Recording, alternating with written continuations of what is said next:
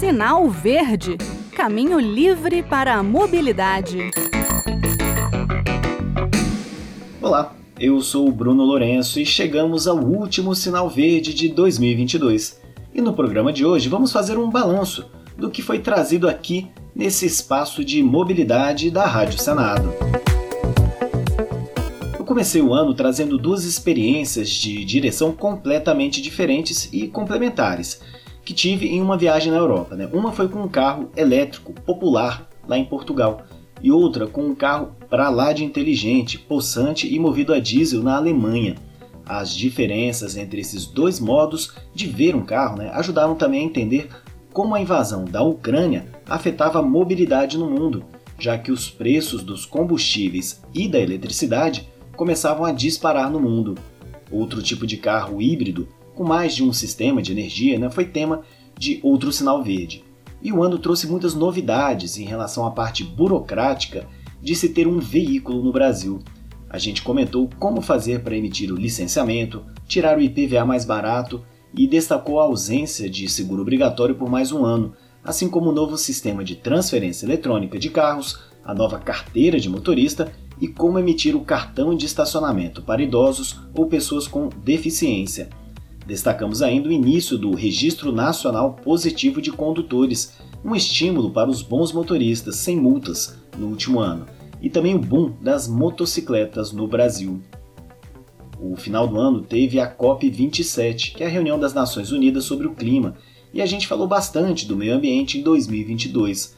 Trouxemos informações sobre os novos limites para a emissão de poluentes de caminhões e ações de entidades em prol da mobilidade ativa por meio de caminhadas e bicicletas.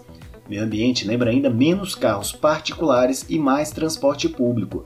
Documento produzido pelo Fórum Permanente de Mobilidade Urbana da região metropolitana do Rio de Janeiro, em defesa de ações para a melhoria do transporte público por lá, foi destaque em dois episódios do Sinal Verde.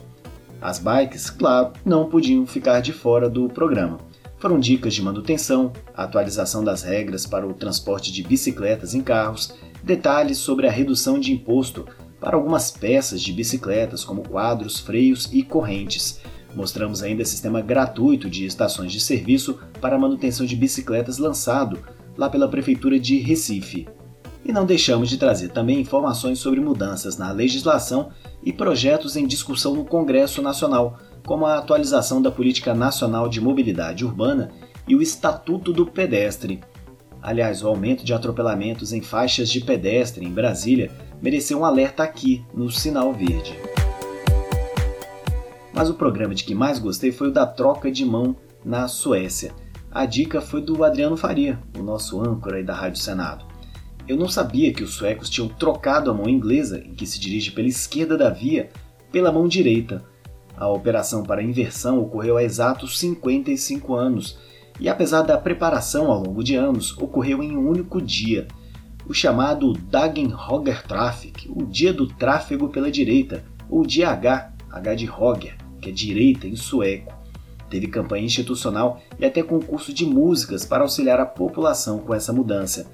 Também gostei muito de trazer a lógica por trás dos nomes das nossas rodovias. O assunto é literalmente uma sopa de letrinhas. BR-401, BR-116, quilômetro 55 da BR-060. E foram necessários dois programas sobre o tema. Ainda ficou faltando falar das rodovias estaduais, mas era tanta coisa que foi melhor deixar para 2023. Pois é, o Sinal Verde, o espaço de mobilidade da Rádio Senado, chega ao último programa do ano. Você ouvinte teve algum favorito? Quer sugerir algum tema para o próximo ano? Nosso e-mail é radio@senado.leg.br e o WhatsApp da Rádio Senado é 61 98611 9591. Lembro ainda que o programa é exibido às quartas-feiras no programa Conexão Senado da Rádio Senado. Mas todos os episódios deste ano e de 2021 podem ser encontrados na página da Rádio Senado na internet.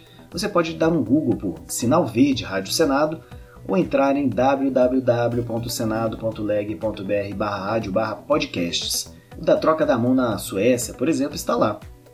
Bem, eu deixo aqui o meu obrigado pela companhia, um desejo de boas festas a todos e até fevereiro de 2023, de volta com o Sinal Verde. Até lá!